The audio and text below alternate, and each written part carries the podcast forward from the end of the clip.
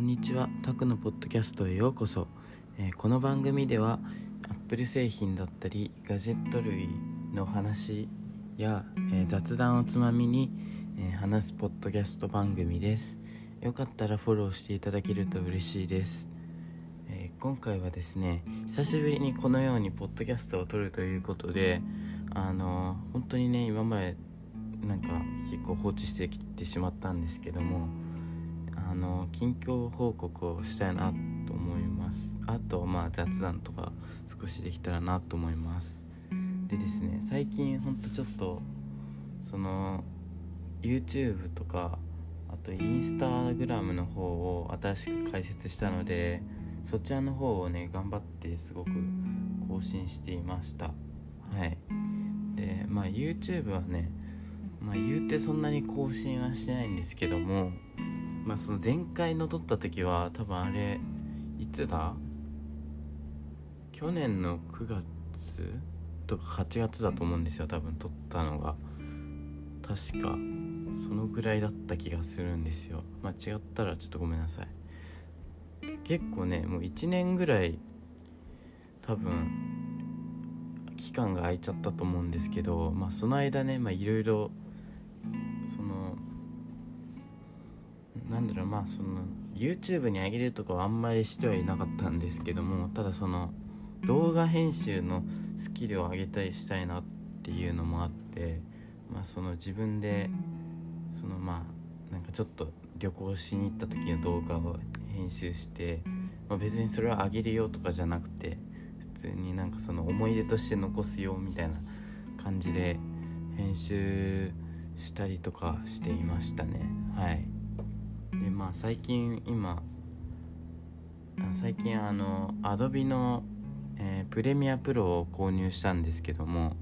その自分専門学校でその動画編集を学ぼうかなって思っているんですけどそこの学校で Adobe プレミアを使うんですけどやっぱね使えるようになっといた方がいいなということであのコンプリートプランみたいなやつを購入しまして、えー一応全部の Adobe のソフトが使えるという感じです。はい。なのでねなんかサムネイルとかもねあのフォトショップとかでできたらなって思ってますけどなんか全然もうあんま使い切れてないっていうかあの使いこなせてないんですよ。だから本当頑張ってはいるんですけどやっぱね難しいですね。で今ね自分がメインに使ってる編集ソフトがファイナルカットプロっていうソフトなんですけどもあのそのソフトはねアップルが作ってるっていうのもあってあの UI がほんと直感的にできる感じですっごいあの初心者とかに優しいんですけどただねその Adobe はねほんとプロ向けって感じでもうなんかなんだろ最初からできて当然ですよねみたいな感じなんですよ。だからねそこがやっぱ慣れなくてうんでなんかそのいろいろまあ本とか YouTube とか見ながらやってるのでまあなんとかできてはいるんですけどもただね難しいんですよね。まあでも楽しいですよ。なんか結構まあその難しいなりにやっぱできた時のその感動は大きいので結構楽しいっちゃ楽しいんですけどただねやっぱファイナルカットプロみたいには編集できないからやっぱまだそのなんだろうファイナルカットプロからそのプレミアに行こうみたいなのはさすがにできないですね。ただでもその後々ねなんかその編集そのソフトでそのバンバン編集できるようになったら YouTube の編集とかもそっちに移行できたらなとは思ってます。でそうでそうそうあのなんかプレミアでなんか一番嫌だなと思ったのがあって自分結構動画で絵文字を使うんですけどあのファイナルカットプロとかだと普通にあの Mac のファンクションキーを押すとあの絵文字の画面が出てくると思うんですけどそこでね押してやると普通に出るんですけどただプレミアだとやっぱ Adobe が作ってるソフトなのかわかんないんですけどあの普通に出なくてなんか Adobe のなんかこう色付きじゃない絵文字みたいなのが出ちゃってそれがなんかあんま気に入らないんですよね。だからそこがなーっていう感じで、うん、なんかすごいちょっとね困ってるんですよ。でそれを解決する方法があって一回そのフォトショップに行ってなんかそのフォトショップのなんか中の絵文字みたいな機能のとこにそのアップル絵文字みたいな、え項目があってそこから一応出せるんですけどただその数も結構少ないししかもいちいち画像にしてそれでなんかあのファイナルカットプロじゃないえっとアドビプレミアプロに持っていかないといけないんですよ。そこがすっごい不便でなんかもうちょっと嫌になりそうな感じなんですけどただねそこ以外はそのフォントとかもなんか有料なやつが結構無料で結構いろいろ使えたりできるのでそういうとこはすごいいいかなって思うんですけどなんかただそういうねその絵文字とかそういう今までファイナルカットプロでできてたような機能が使えないとかだと結構ねそのダメージは大きいというかうんなんかうんちょっと困るかなっていう感じです。はい。でインスタグラムの方にはあの話に入るんですけど最近自分新しくアカウントを更新しましてあ買いましてあのそっちではねあの iPhone の裏技機能みたいなあのなんだろう裏技機能？あんまりねそのみんなが知らないような機能をなるべく発信しようとしているんですけどもだから同じようにその iPhone の使い方とか裏技とか例えば iPad のこういう使い方とかそういう上げてるような同業者さんみたいな人いるんですけどそういう人が上げてないようなやつを頑張ってまあなんかこう探してきてあの上げたりしてますね。まああと元から知ってるやつとかあるんですけどなんかそういうあんま触れてないような部分をあの上げていてでなんかねやっぱそのどうしてもやっぱかぶっちゃうとこはかぶあ自分はかぶってないです。ですけどてかかぶりそうなものは絶対あげないっていう感じなんですけどただ他の人が結構かぶっててだからやっぱなんか同じこれもう知ってるよって感じで絶対見ないと思うんですよ。だからねそういうなんかみんなが知ってるような機能はあげてないかなっていう。だから本当そのなんだろう本当に知らないようなこういう機能あるんだへえみたいな感じの機能をまあなるべく選んで出してるという感じです。はい。うん。そう結構ねそこがね難しくてその基本的な機能だったりとか、まあ、ちょっと裏技みたいななんかこういう機能がありますみたいなやつだとやっぱねみんなあげててだからそのねかぶるのが嫌なんですよ自分は。なんかだから、うん、そういうとこはねもうあえて出さなくてうんなんかそうですね。だからアプリとかおすすめアプリとかは出したりしてるんですけどおすすめアプリとかあとそのアップ関係のサービスとかのやつをあげたりしています。はい。そうですね。で自分ねあのそのインスタグラムであ概要欄に貼っておくんですけどインスタグラムで特にそのここをなんかなんかなんて言うんだろうなんかここを力力を入れてるっていうかなんかちょっと見てほしいってわけではないんですけどななんだろうな。ここをななんていうの？なんかそういうの。えー、っと ななんだろうな。ここをなんかこだわってるみたいな部分があってあの、ね、ちょっとその僕の投稿を見ていただければ分かるんですけど iPhone のスクリーンショットとかってそのまま貼ってなくて iPhone のそのななんなんていうの？そのなんか筐体筐体の筐体と合成させてて合成させるやつをそのまま普通あのそのままっていうか普通に出しててそう普通にスクショをそのままボンって出してるわけじゃなくてなんだろその iPhone のフレーム？なんかその筐体のフレームみたいなのと合成させてこう投稿にまあ文字とか入れてますけどそういうなんかその投稿に貼っつけてやったりしてるっていうのとあとその時間と電波と w i f i の電波とバッテリーのとこ見ていただけると分かるんですけど、まあ、時間は、えっと、9時41分になっていてで電波とえー、w i f i 電波とあとバッテリーは最大になってると思うんですよ。これはなぜかっていうとアップルさんの公式サイトではそういう風に表示してるんですよ。で自分もねやっぱそのアップル基準にそういうなるべくアップルさんみたいに投稿したいのでだかアップルみたいに、えー、まあ、投稿を作ってるという感じなんですよ。そう。そう。でまあ他の人とかまああんま他の人の言う言うのも悪あの悪いんですけど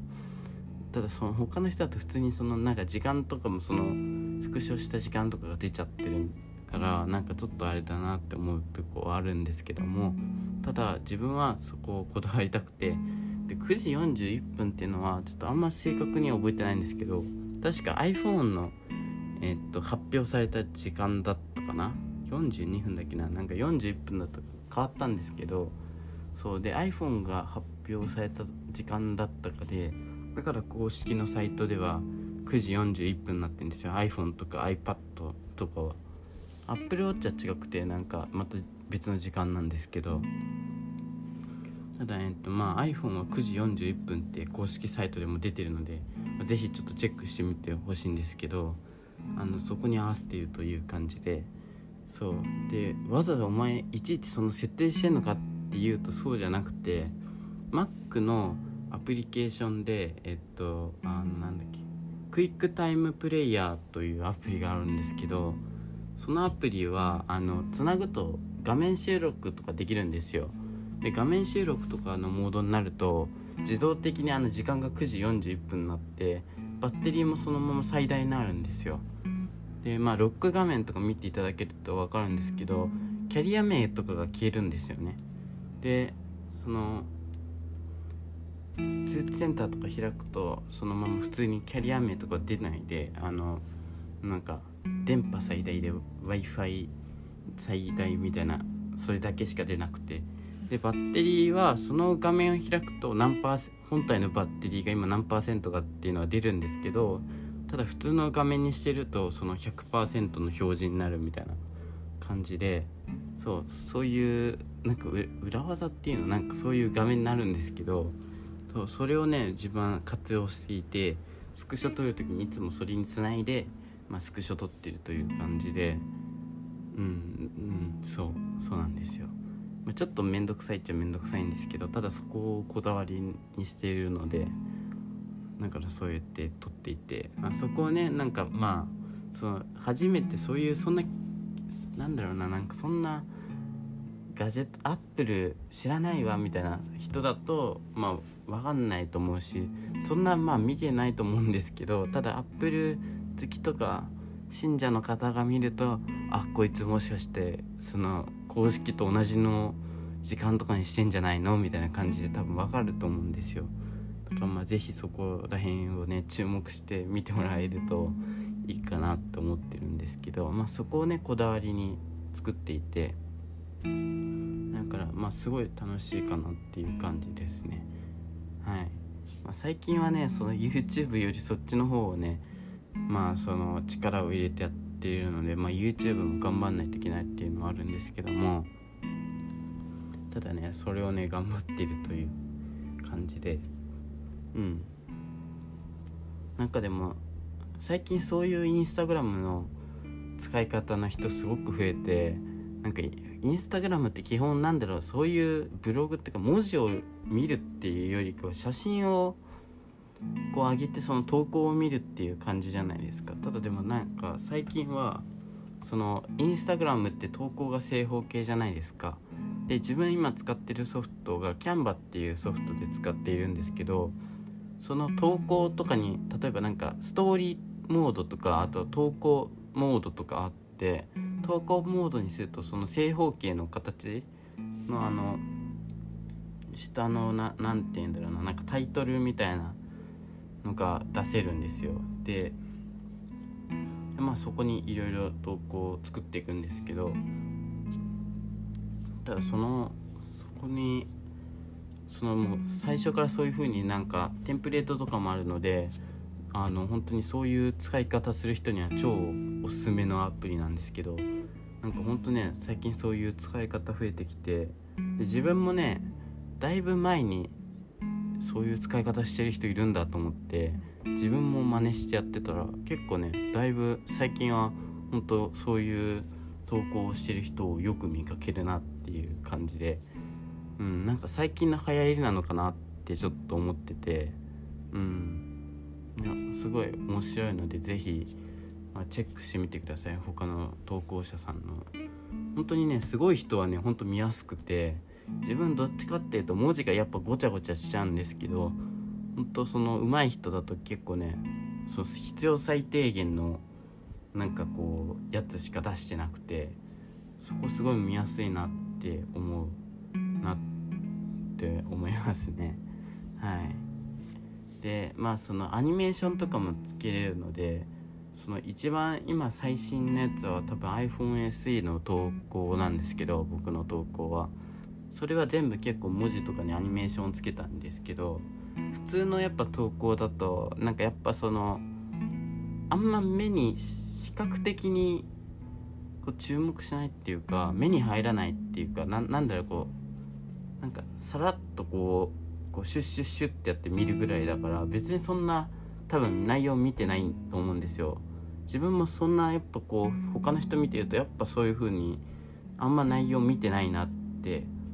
思う時があってやっぱその正方形だとやっぱそのなんだ文字がやっぱこう小さいんですよ。やっぱその出せる範囲が少ないから。だからそそのなんだろうなあんま注目して見てないっていうかあんま見てないなっていう自分の中で思って多分これ他の人も同じだろうなと思ってその最新のやつだとそのアニメーションとかつけてやってるんですけどそのアニメーションだとどうしてもこう動くから視覚的にこう目に留まるんじゃないかって思ってその最新のやつはそういう風にやっていて、まあ、その他のそのなんだろ見てくれた方にあのなんかすごいその視覚的にその目に留まりますねみたいな感じで言われてあやっぱりそうですかみたいな感じでなってまあただ画質がちょっと落ちちゃうのが残念なんですけどただまあ動画動画みたいな感じなんでうん。そうだからその本当にちゃんと見てもらうっていう場合はそっちの方がいいかなって思っていろいろ研究とかをねしていてうん。まあそうそんな感じで、あ、結構楽しいですね。インスタ、まあ、最近あんま更新してないんですけど。ストーリーはねたまに更新しているので是非ねあのフォローしていただけると嬉しいんですけども。はい。うんまあこんな感じですかね。最近の近況は。はい。でね Mac その来月多分 Apple イベントがあると思うんですよ。で iPhone14 とか出ると思うんですよ。ね iPhone40 Pro と Mac どっち買おうかすっごい迷っててただ iPhone40 Pro めっちゃ欲しいんですよ。やっぱそのアップルの1年のなんだろう技術の集大成みたいなのが iPhone の感じがするんですよ。なんかこう1年開発してきたこうなんか技術のこう集大成が iPhone シリーズなんじゃないかってアップル製品の中では思っててやっぱねそのやっぱその最新のやっぱ機能は最新の機能とかはやっぱ iPhone 最新モデルじゃないとできないじゃないですか。だからやっぱあとプロモデルとかね。だからその最新の機能をこう使いたいみたいなのがあってそう。だからやっぱその iPhone 外せないんだよなっていう感じで。うん。でまあただでも今のこの iPhone でも十分結構機能的には満足してるし、うん、120Hz の画面もついてるしさ。そうカメラも結構十分だしそのシネマティックモードとかねすごい気に入って使ってるんですけどそう。ただねそのシネマティックモードとかが残念なのは 1080p でしか撮れないなっていうのが残念で 4K で撮れないのがちょっと残念なんですけど結構ねそのシネマティックモード使うのでそう 4K じゃないのがちょっと悲しいなっていう感じなんですけどただまあみんなそんな 4K で見るかっていうと 4K じゃないと思うんですよ。そううん。だからうんだからそこがねあれなんですけどまあただでもそのなんだろうな来年そういう 4K になるんじゃないかっていうあ来年っていうか今年ですけど14がその 4K に対応するんじゃないかみたいな記事を見たのでああなんかちょっといいいいなっていう。あと動画も 8K ビデオがなんか撮れるみたいなのを見たのでやっぱその自分撮影はもう iPhone で撮ってるのでやっぱそのどうしてもやっぱいいカメラで撮りたいっていうのはあってだからずっと僕はプロで撮っていてやっぱその遠くまでズームするのもやっぱ望遠がついてるプロモデルじゃないとこう遠くまで映せないしあとまあ画質が落ちちゃうとか、まあ、そういうのもあって自分はプロモデルをいつも買ってるんですけどもそう今年がね値段が結構やばそうな感じ。16万。この今使ってるやつも結構16万で今の価格だと iPhone30 Pro の 256GB が確か16万ぐらいするんですけどそうやばくて多分次回の次回っていうか14 Pro も多分そのぐらいすると思うんですよ。でそんなお金ないよっていう感じでいややばいなって。まあ今ねバイトとかね探して必死に結構お金は貯めようとはしてるんですけど。ただそのこの iPhone も今使ったやつも売るんですよ。売ったお金でそうあと今貯金してお金で買おうかなと思ってるんですけどそうただそのこの iPhone もちょっと傷が若干入っちゃってるからそのなんか値下げされるんじゃないかっていうなんか減額されるんじゃないかっていう不安が結構あってもうちょっと夜も眠れないという感じですね。はい。で Mac の話はなんか自分今使ってるのがやっぱインテルのやつでで、まあ、安いやつなんですよ。その下のモデルなんで通しなんで結構まあ安いんですけどまあ、安いっつってもねアップル価格の安いだからその世間的に世間っていうかまあ他の PC の価格帯から見たらまあ超高いみたいな感じなんですけどただアップルの中では安い一番下のモデルの方なんでプロのやつ、うん、だからなんかまあその CPU 自体もあんまインテルのあんまいいやつじゃないんですよ。Core i5 とかなんで。だからなんか最近編集しててめっちゃカクカクするんですよね。で 4KHDR 動画で撮ってるのでこの iPhone30 Pro で。だからねもう特にそのプレミアなんてめっちゃカクカクするんですよ。でファイナルカットプロ超頑張ってるなって思ったんですけどやっぱなんかその Mac に最適化されてるから多少はねそのプレミアプロほどひどくはないんですけどただねその専門学校でもそのもしその今のパソコンを使うってなるといや多分無理だと思う。なんか普通にカクカクしちゃって。これ iPhone だからあれだけど多分その専門学校行ったら多分もっとなんかでかいカメラとかで撮ると思うんでうん。データ量とか多分大きくなるからうん多分ねやばい。超もう動かないんじゃないかなっていや思う本当に。なんかそのオープンキャンパスみたいなので普通になんかテレビの機材まではいかないけど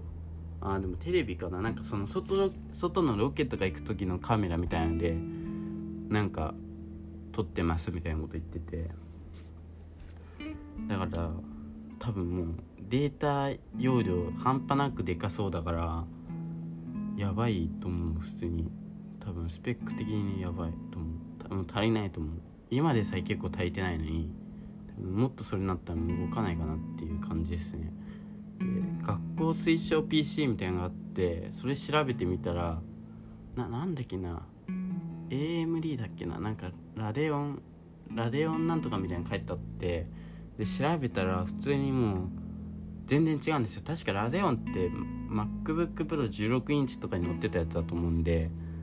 そうだから自分の PC はそれよりも下なんですよ。スペック的に。だからそれがね本当にやっぱああって感じでやっぱやこれじゃ絶対ダメだろうなっていうのは思ってるんですよ。で MacBook Air が最近出てるじゃないですか M2 の。だからねそれに乗り換えたいっていうか、まあ、買い替えたいなっていうのはあるんですけどただねなんせちょっとお金の方がないので、うん、まあだから iPhone は諦めろよって話なんですけど iPhone は iPhone でねそのやっぱね欲しいので、うん、どっちを優先するかっていうねどっちを取るかみたいな。ただでも今のインテル Mac の下取りは結構下がってるんで買うんだったら売るんだったら早く売っちゃわないとまずいしうんだからほんとそういう感じでマジどうしようみたいな感じですよね。そう。うん。ただねやっぱねそのその学校推奨 PC は Windows なんですけど自分はやっぱ Mac の方が、ま、UI 的にもちょっとずっと使い慣れてるからそっちの方がいいしまああと好きなんですよやっぱ Mac が。だから Mac でやりたいんですよ自分うん。でまあとなんか Windows 必要な時はさその入れられるじゃないですか Mac に。そのあれ Apple シリコンどうなのか分かんないけど普通に入れられるからその本当に Windows 使わないとダメって時はそっちを起動すればいいかなって思ってるし。いやだからなんか自分はねそのなんかなんかしかもなんかさ超分厚いんですよその PC だからなんか本当にそんな嫌なんですよ。そんななんか Mac 本当スタイリッシュだしさ薄くてさ持ち運びとか超いいのにさそんな分厚いのはちょっと使いたくないなっていうまあそのわがままですけどただねでも本当にねそういうなんかこう自分の使い慣れた PC でやるかやらないかって結構作業に大きく変わるんじゃないかなって自分は思ってるのでうんだから Mac 欲しいなっていう感じですね。はい。そう。M2 ね。でもまあ欲を言うと M1 Pro 14インチの Mac が欲しいかなっていうね。まあそれだったら本当長く使えるんじゃないかなっていうのはあるけどあってまあいいなと思うんですけど。ただまあ20万超えですよね。なんかもう買えないですよ本当に、うん、やばいやばいやばい。本当に。いやまあ円安もさなかなかもうすごいもうなんか円安パンチを食らってますよ。ただでさえお金ないのにもう円安まで食らったらもうやばいよな。本当に。マジアップル日本のアップル信者本当今多分結構ヒーヒー言ってますよね。もうやばいやばい。まあそんな感じですね。はい。いや本当にだからマジ Mac 買い替えたいなっていう感じなんですけど。ほんとやばい。マジ。でもそのプロだとさそのいろいろ端子とかをささせれるからいいなってっていうなんで嫌させないのみたいなまあそこ差別化だと思うんですけどただそのまたそれハブを今持ってるハブをまた使わなきゃいけないっていうのがちょっと不便だなっていうのはあるんですけど、まあ、ただその MagSafe になったからあの USB-C が2個開くっていうのはめっちゃいいかなっていう感じですね。なのでそこがね、あ、ちょっとま妥協しなきゃいけない場所なのかなっていう。そのエアーだったらまあそそこがねまあ残念なんですけどまあ普通にねそこそこ以外だったら普通に全然文句ない機種かなっていう感じですよね。あの画面も割とでかいしさあの結構そのななんていうの隅々っていうかあのベゼルレスじゃないですか。で画面の端まで結構さ画面なのでステータスバーとかもさ今の表示よりももうちょっと上の方に行ったからその今までステータスバーのあの場所がその本当に作業領域になったからすごいいいなってちょっと自分は思うのでそう普通にねうん。しかもノッチも普通になんかもう iPhone で慣れちゃったから別にそんなねなんか嫌だなって思わないしうんなんかなんかねあれ普通にスターバックスとかで開いてたらもう一発で Mac だってわかるよね。あのノッチがついてたらさ。すごいなんかまあもうアップルはもうノッチ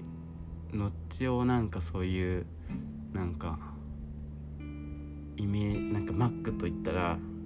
ノッチみたいなイメージをつけさせてんのあのつけさせ始めたのかなっていうね。その iPhone とかってさもうノッチイコール iPhone みたいな感じじゃないですか。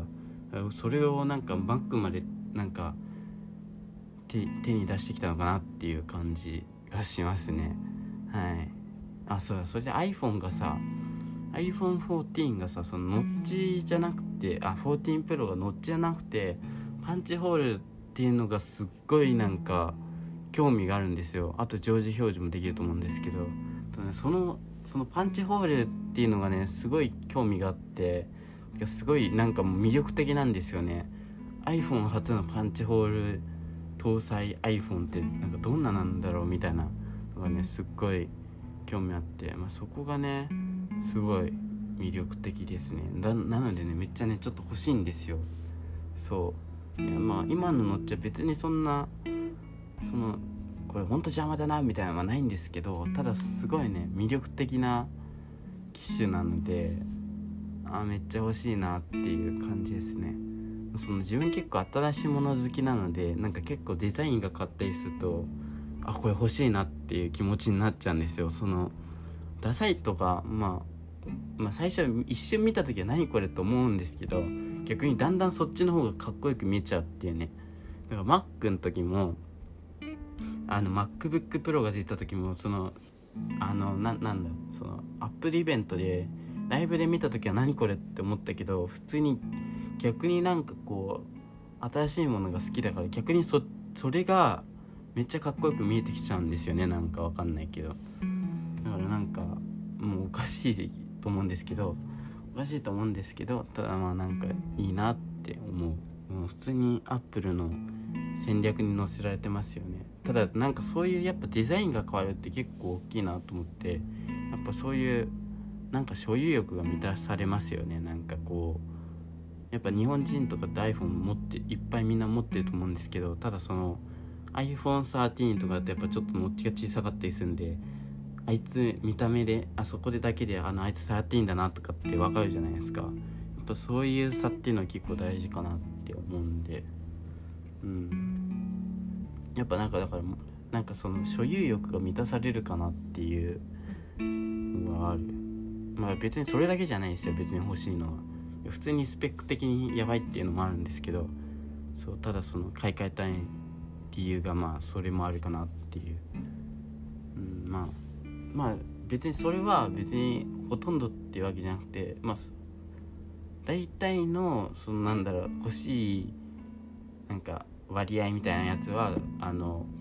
欲しい中の割合みたいなのはその、まあ、CPU がやばいっていうかそのスペックが足りないから、まあ、買い替えたいなっていうのが大きな理由なんですけど、まあ、そういうのもありますね。はい。うん。そうですね。そんな感じです。はい。でそうだ。AirPods がね自分ねなんか L, L 側がねなんかパチパチパチっていう音がねするようになっちゃってまたなんですよ。そう一回それ一回じゃ何回もそれなって交換してもらってるんですけどまたそのパチパチパチって音が鳴ったんですよ。でそれ変えてもらった時は一番最初に変えてもらった時はそのまだその改良されてなく改良？じゃあ解決されてなくてとりあえずなんか新しいのに交換みたいな感じで交換してもらってで2回目もその時もそれそのまだ解決問題解決してないなんかモデルみたいなやつを交換してもらったんですよ。新しいので。交換してもらったんですけどまたそれがまたやっぱ何も解決してないからまたそういう同じ症状になっちゃうんですけど。でで3回目交換してもらった時はそれの改良版みたいなやつを、まあ、交換してもらったんだけどそれもなんか結局ダメでまたパチパチパチって音鳴っちゃってでなんだっけいつだっけななんか一昨年？一昨年とかに交換してもらったんだけどそう一昨年？うん交換してもらってそれはもうならないですよって言われたんだけどなんかまたなってんだよね。逆側なのかな？分かんないけどさなんかまたなってんだよ。何これと思って本当マジほんといい加減にしようと思った普通にアップルマジ。そういうとこがねやめてほしいんですよね。なんかマジ本当に AirPods マジ壊れやすいなと思った。なんか自分初代から使ってて初代もねなんか音がなんか急に小さくなっちゃうみたいな。急にっていうか使ってるうちになんか大きい音が出なくなっちゃうみたいなのがあってそれも何回も交換してもらっててそうでやってもらってそう交換してもらったんですよ何回も。でまあ水没かなんか壊れちゃったんでちょうどいいタイミングで AirPods Pro が出たんで買い替えたんですけどうんそう その AirPods Pro でもそういう問題がねあってなんかちょっとなんか嫌だなっていう感じですね。そうだからもう AirPods の印象ってやっぱその壊れやすいなっていう印象がすごいある自分の中では。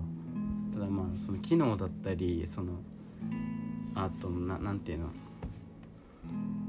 接続？性とかはやっぱすごい AirPods に勝てる機種はないかなっていう感じなんで。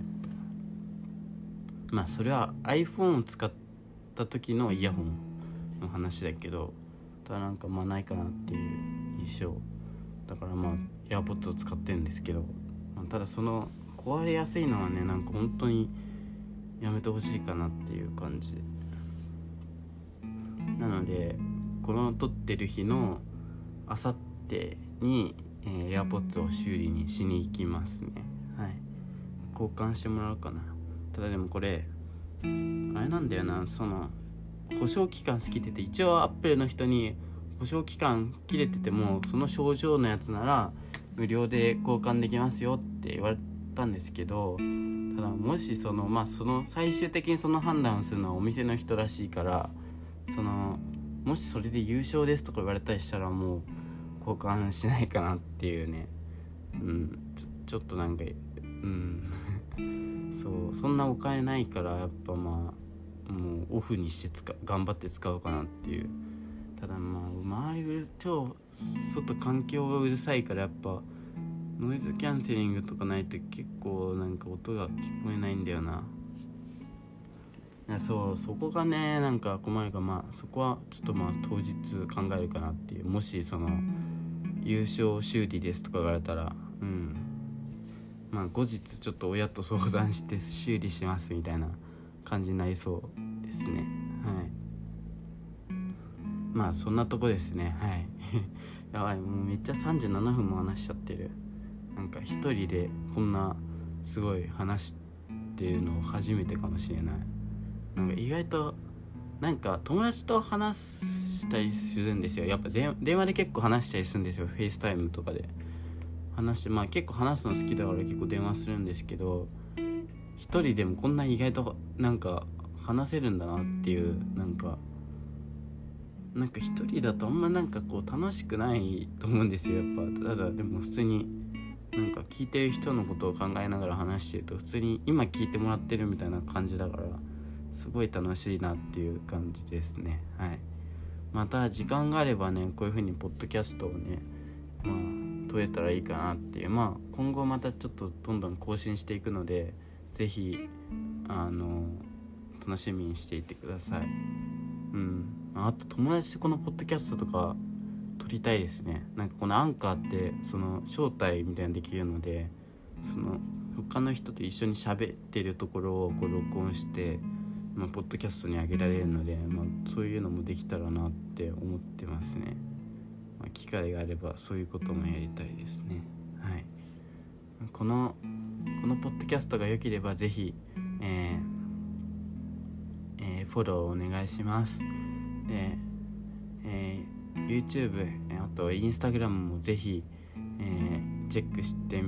チェックしてよければ、えー、フォローチャンネル登録よろしくお願いします。はいぜひ。ああとさっきこのさっき言ったあのインスタグラムのちょっとこここだわってるっていうとこをねぜひ注目して見てみてください。そこすごい自分こだわってるので見ていただけるとねすごい嬉しいです。はい。ぜひチェックしてみてください。また次のポッドキャストでお会いしましょう。またね